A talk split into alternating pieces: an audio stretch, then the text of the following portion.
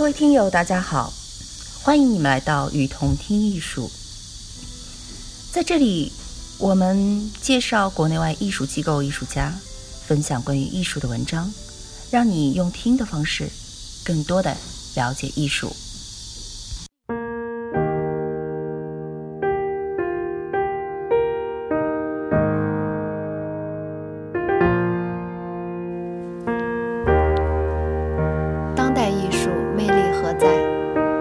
所有画作、雕塑和装置艺术品中，百分之九十都一文不值。这一比例，许多人都说过，在先前的时代，情况也并无大大多的差别，只是那时的艺术家少，作品也少，所以在当今挑选就比以前更为重要。但观赏者该如何挑选，又该如何衡量艺术的价值呢？观赏者首先要做到的是，坦然地面对艺术中遭遇的东西。他要能信任自己的感受，同样也要信任可以称之为艺术的感觉、直觉。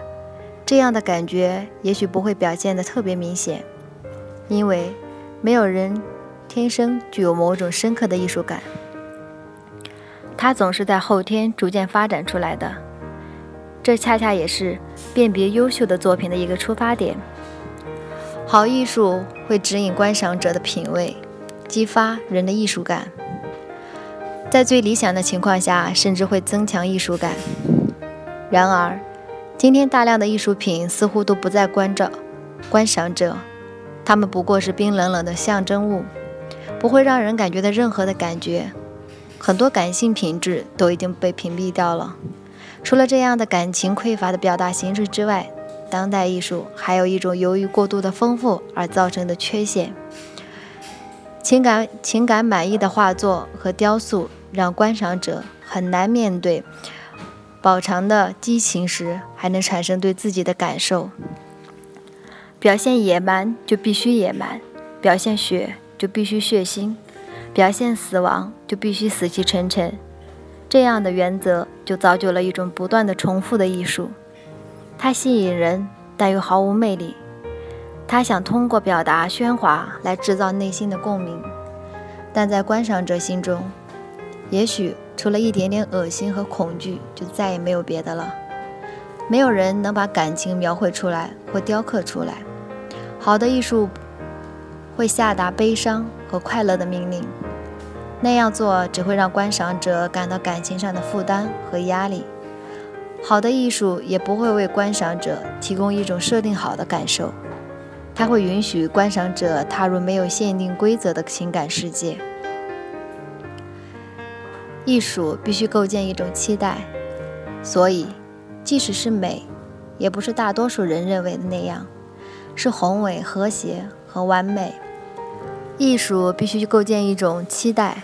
却不会马上满足的这一期待，如果失去了解谜、思考和拒绝的快感，艺术带来的喜悦就会迅速衰竭，只会留下冲淡了的神秘主义或者是隐晦的私人神话。好的艺术提供的是另外的东西，它使观赏者不仅去感受，也要去理解。一幅画不是词典条目，一件雕塑也不是用实物。或读物，或者一种严肃、严格遵循理性来解释世界的形式。如果艺术一开始就提供清晰而有约束力的答案，那它就不是艺术。但是，这并不意味着反过来便是对的。不是说他应该逃避所有的问题。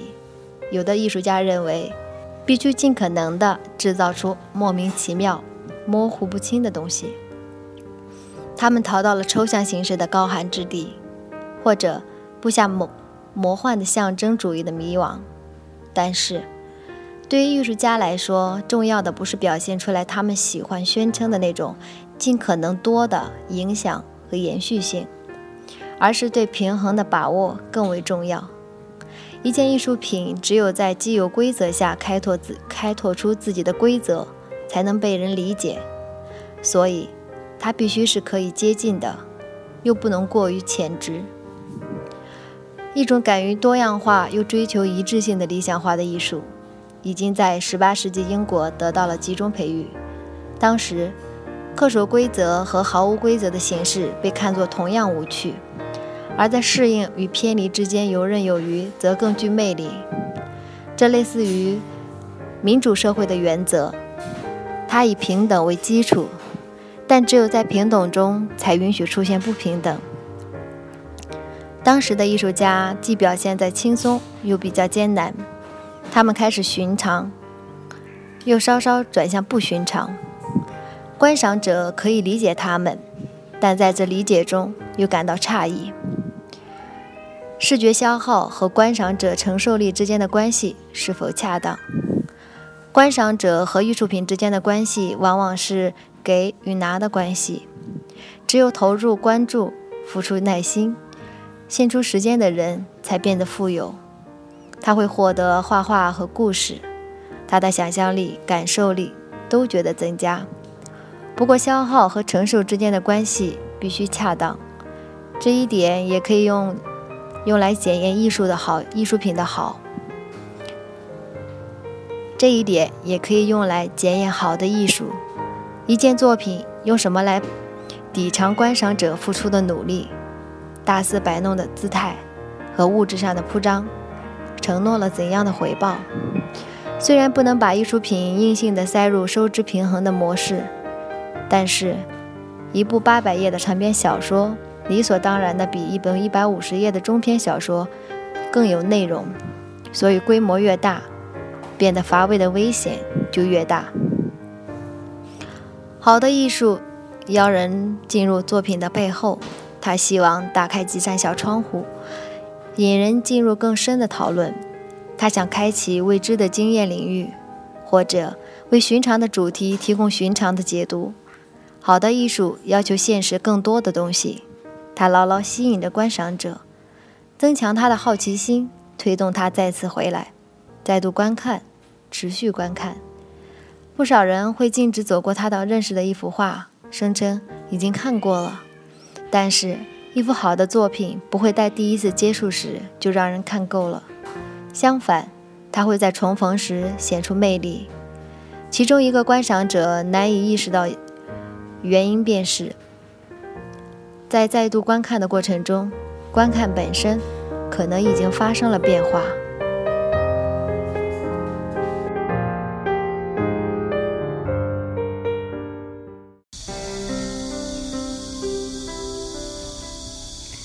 感谢您的收听，欢迎大家多提宝贵意见，并且来我们“与同听艺术”同名的微信和微博留言哦。